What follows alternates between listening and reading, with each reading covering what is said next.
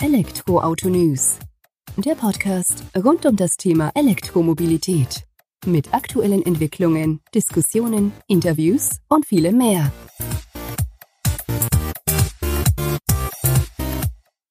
Servus und herzlich willkommen bei einer neuen Folge des Elektroauto-News.net Podcast. Ich bin Sebastian und freue mich, dass du auch diese Woche wieder eingeschaltet hast, wenn wir uns mit Themen rund um die E-Mobilität beschäftigen. In der aktuellen Folge habe ich mir Ursula Chloe, Managing Partner der You Know GmbH, ans Mikrofon geholt oder ja, mit ins Gespräch geholt und wir haben uns mal über Plug-in-Hybride unterhalten. In den vergangenen Wochen, Monaten ist ja die Diskussion immer stärker aufgekommen, wie schädlich Plug-in-Hybride doch eigentlich sind, dass sie doch ja kaum was Positives haben und es wurden immer vermehrt oder immer mehr die Kontrapunkte, also die Nachteile hervorgekehrt und ins Spiel gebracht, die eben so ein Plug-in-Hybrid mit sich bringt. Aber ganz schlecht sind sie eben auch nicht. Es kommt eben immer darauf an, wie man das Fahrzeug fährt. Und Ursula hat in dem Gespräch einen ganz wichtigen Satz getroffen. Die Technik ist nicht das Problem, eher die Einstellung des Fahrers. Und es gilt für Verbrenner, für Diesel, für E-Autos, als auch für Plug-in-Hybride. Und ja, wir haben uns einfach der Frage genähert, warum Plug-in-Hybride doch nicht so schlecht sind, wie es eben in den Medien dargestellt wird. Ursula kann aus ihren eigenen Erfahrungen wenig erzählen, kann ja aufzeigen, wie bei ihr in der Firma gehandhabt wird, wie eben durch kleine Wettbewerbe das rein elektrische Fahren mit einem Plug-in-Hybriden eben gefördert wird. Aber das hörst du dir am besten einfach mal selbst an. Ich übergebe direkt ins Gespräch mit Ursula. Hallo Ursula, danke, dass du dir abermals die Zeit für ein gemeinsames Gespräch mit mir nimmst. Zuletzt hatten wir uns über die Bedeutung innovativer Ideen für die Mobilität von morgen unterhalten. Heute wollen wir uns mit den Vorteilen gegenüber Plug-in-Hybriden auseinandersetzen und warum die ja, Teilzeitstromer eben doch nicht so verkehrt sind, wie sie teilweise in den Medien dargestellt werden. Bevor wir da allerdings einsteigen in das Thema, wäre es doch ganz nett, wenn du dich unseren neuen Zuhörern kurz vorstellst und warum du die richtige Ansprechpartnerin gerade für die aktuelle Plug-in-Hybrid-Diskussion bist. Ja, vielen Dank, Sebastian, für die kurze Einführung. Ich stelle mich gerne äh, kurz vor. Mein Name ist Ursula Chloe. Ich bin geschäftsführende Gesellschafterin von You Know in Heidelberg. Und wir beschäftigen uns mit Innovationen im Bereich Mobilität und Energie. Das heißt, wir unterstützen bei der nutzerzentrierten Entwicklung von neuen Lösungen bis hin zur Markteinführung und begleiten auch dann sozusagen in den Markt hinein.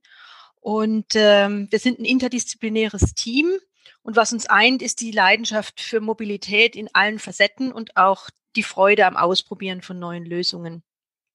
Und äh, warum sind wir für die Plug-in-Hybrid-Diskussion richtige Ansprechpartner. Äh, zum einen, weil uns dieses Thema in unseren Projekten natürlich auch immer wieder begegnet ähm, und zum anderen, weil wir selbst einen Plug-in-Hybrid fahren und den ähm, zu über 80 Prozent elektrisch.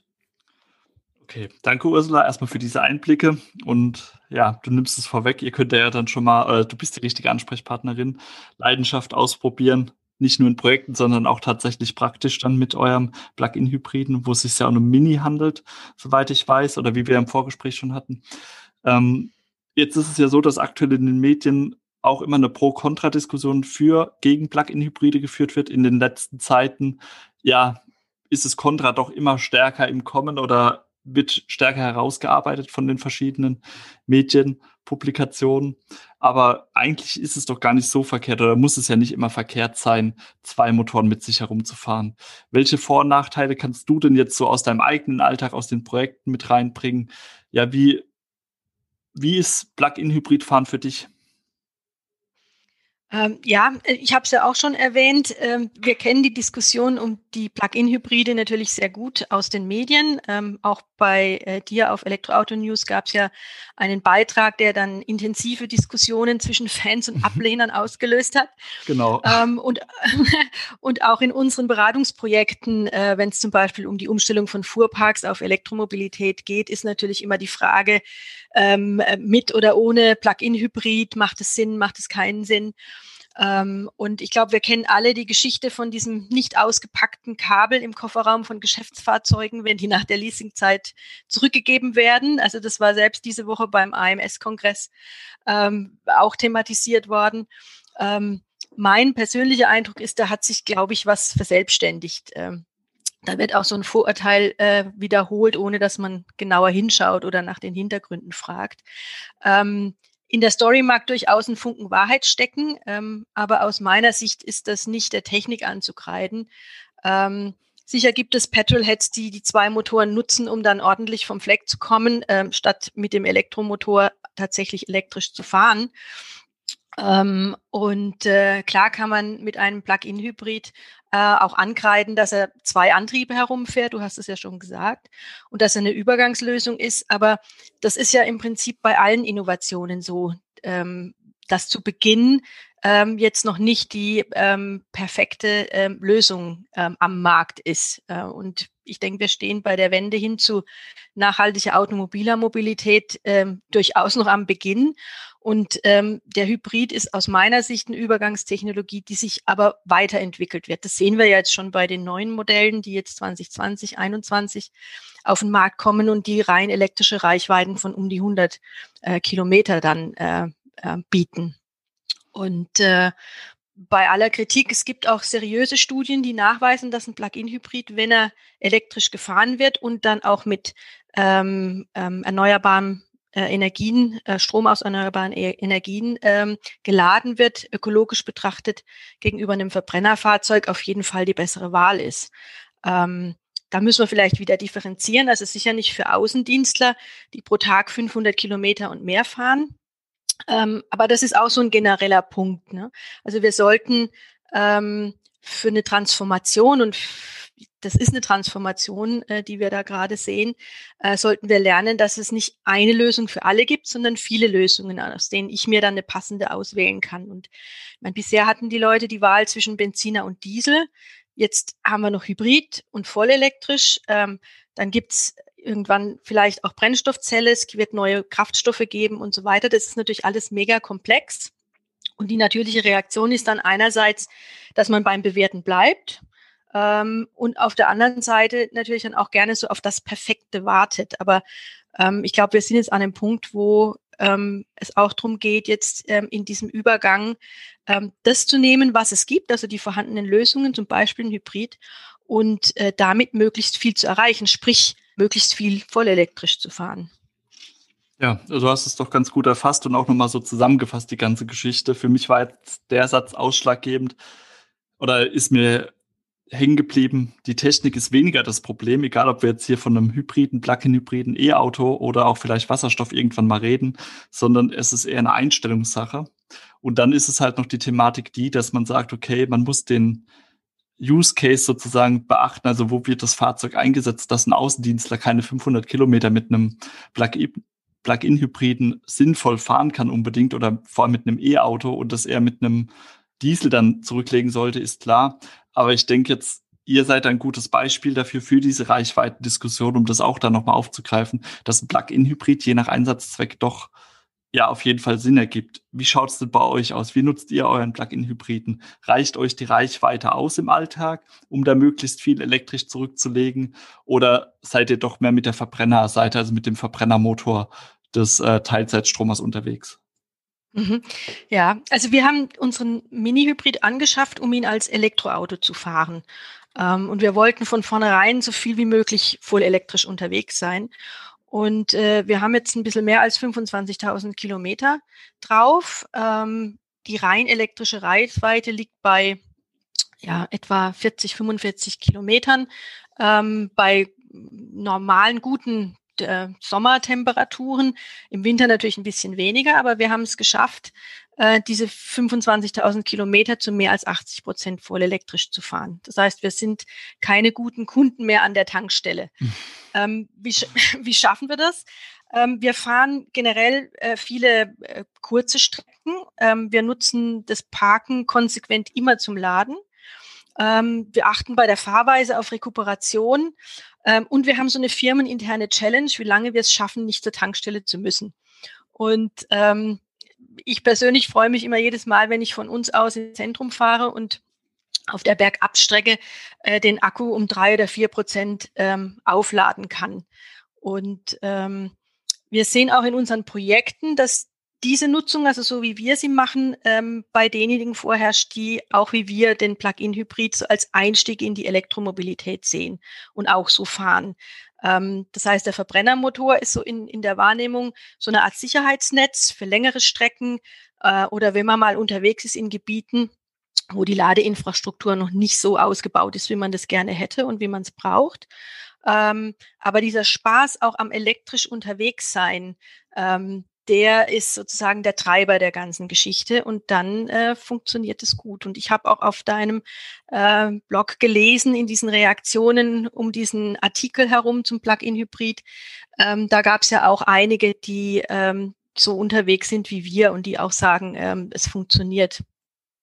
Ja, definitiv. Also das ist auch die Erfahrung und die Rückmeldung, die wir in dem Artikel, den werde ich auch in den Show Notes dann verlinken, dass dann diejenigen, die es vielleicht noch nicht gelesen haben, auch nochmal nachlesen können, die wir dort ja mitbekommen haben, aber auch die ich per E-Mail oder direkten Kontakt eben mitgeteilt bekommen habe, dass es eben dann auch wieder diese Einstellungssache ist. Und das hast du ja wunderbar gesagt. Ihr habt ihn angeschafft, um als E-Auto zu fahren. Das unterstreicht ihr mit den 80 Prozent von 25.000 Kilometer. Also das ist ja schon eine Ansage, die ihr da zurückgelegt habt, ähm, rein elektrisch auch mit viel Gedanken dahinter, ähm, viel Kurzstrecke, Parken zum Laden nutzen, rekuperieren, die Challenge, auf die wir dann später auch nochmal eingehen werden.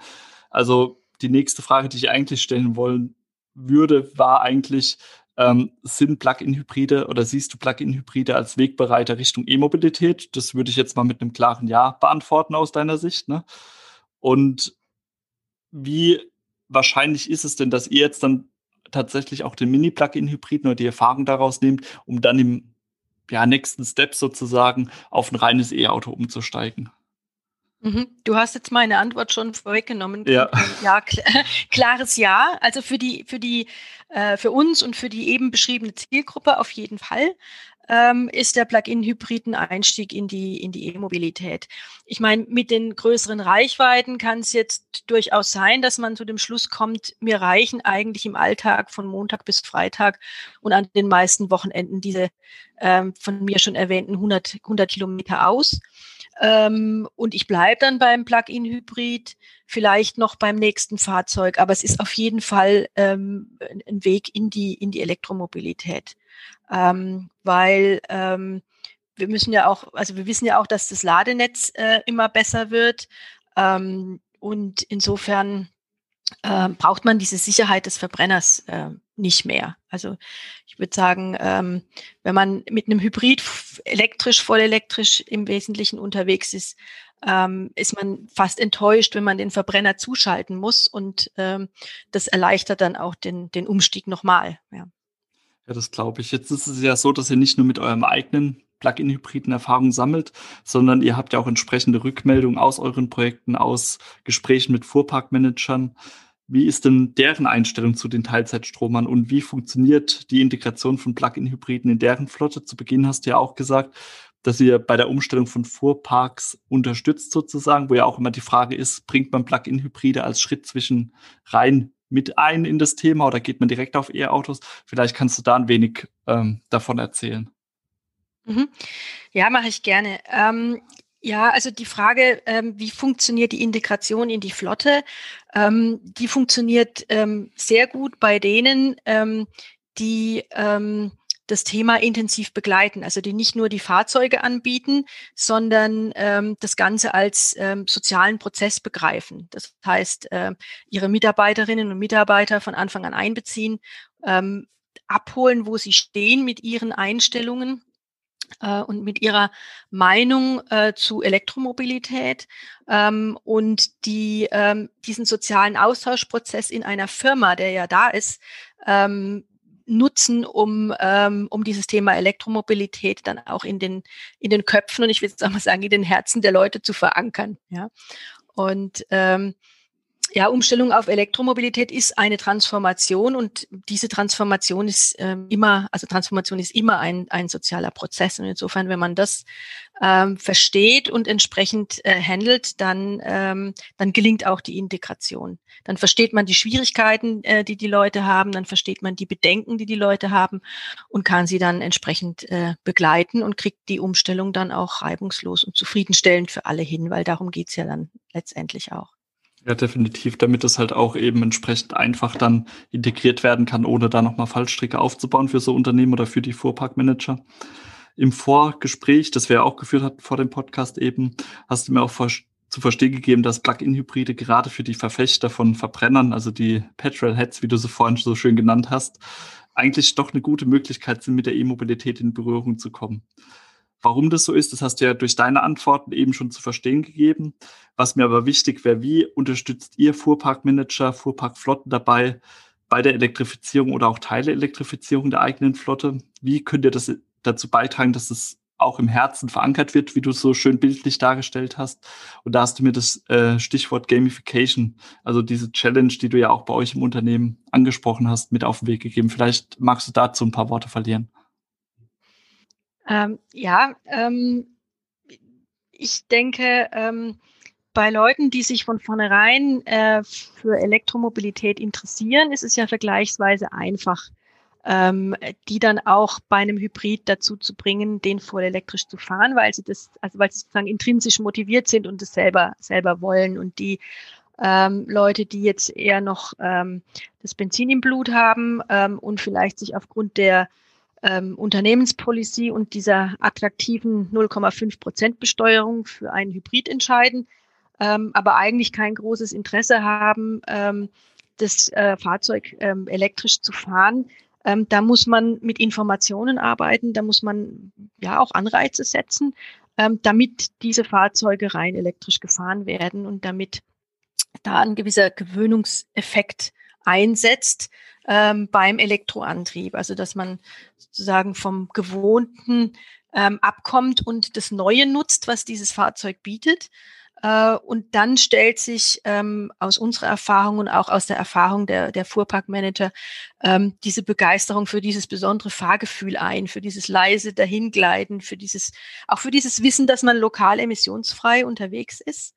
Und ähm, wenn man dann einen Hybrid hat, der 80 oder 100 Kilometer Reichweite hat und man hat so eine, diese normale Pendelstrecke, dann kommt man ja drei, vier Tage weit, ähm, ohne dass man wieder aufladen muss. Das heißt, auch dieses Thema Laden ähm, lässt sich dann ganz gut in diesen eigenen normalen Alltag integrieren und ist dann nicht mehr ähm, nicht mehr so problematisch, ja, weil diese Umstellung vom Tanken aufs Laden ist ja was, was die Leute auch beschäftigt und auch ähm, teilweise davon abhält, sich der Elektromobilität zu nähern. Und ähm, das kann man ähm, ja über über eine entsprechende über entsprechende Anreize, also so wie wir das auch gemacht haben, dass man sagt, man macht jetzt eine, eine firmeninterne Challenge, wer wer am seltensten tankt, ähm, oder man macht eine, eine Challenge, wer am weitesten kommt ähm, mit seinem, mit seiner Akkuladung, also wer sozusagen durch die Fahrweise über Rekuperation und so weiter in der Lage ist, die, die Reichweite noch, äh, noch ein bisschen auszudehnen.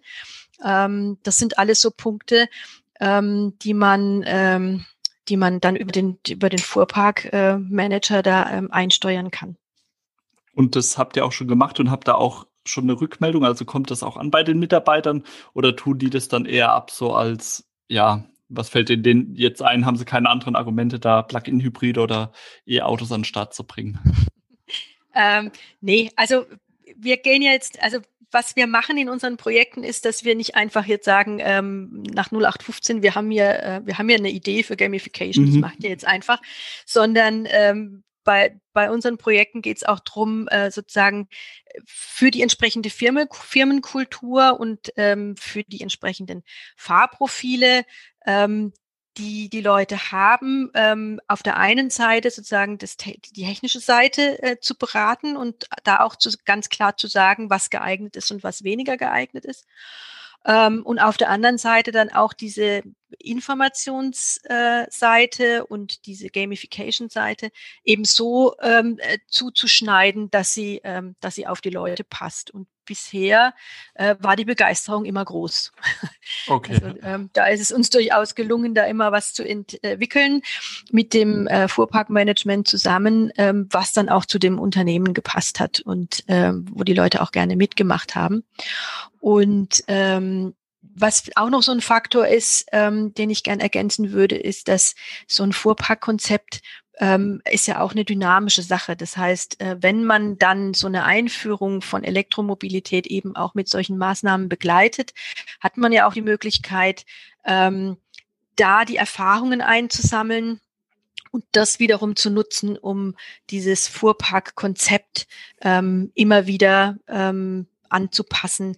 Denn ähm, der Markt ist dynamisch, ähm, die Einstellungen auf den, der Seite der Gesellschaft äh, sind dynamisch. Wir sehen jetzt auch gerade mit in, in dieser Corona-Zeit, dass Menschen doch, ähm, da sie jetzt feststellen, dass weniger Verkehr auch weniger Lärm und weniger Luftverschmutzung bedeutet, ähm, dass dieses Thema ähm, interessanter wird für die Einzelnen. Das heißt, das sind alles so Punkte, die man dann da einbeziehen kann und ähm, die es dann äh, ermöglichen, ein, ein passgenaues Fuhrparkkonzept zu haben, das man immer wieder anpassen kann.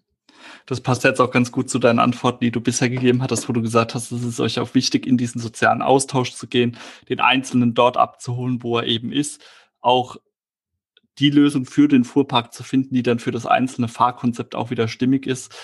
Ähm, Außendienstler Plug-in-Hybrid hatten wir schon das Thema dafür. Also das ist ja dann auch nur sinnvoll und zielführend tatsächlich, dass ihr sagt, die Gamification diese Challenges richtet ihr auch nach der jeweiligen Firmenkultur dann aus, um dann eben auch die Mitarbeiter oder die betroffenen Personen sozusagen so bestmöglich abzuholen. Genau, richtig, ja.